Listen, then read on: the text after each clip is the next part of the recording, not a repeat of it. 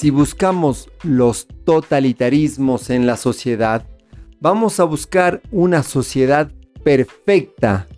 En ese caso, desaparecerá el sujeto, desaparecerá la persona, y donde no existe una persona humana, no pueden existir derechos humanos.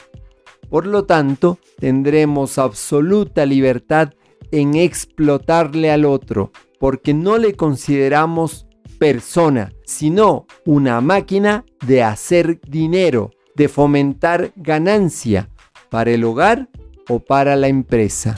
Te acompaña Mario Tapia Hernández y nuestras familias.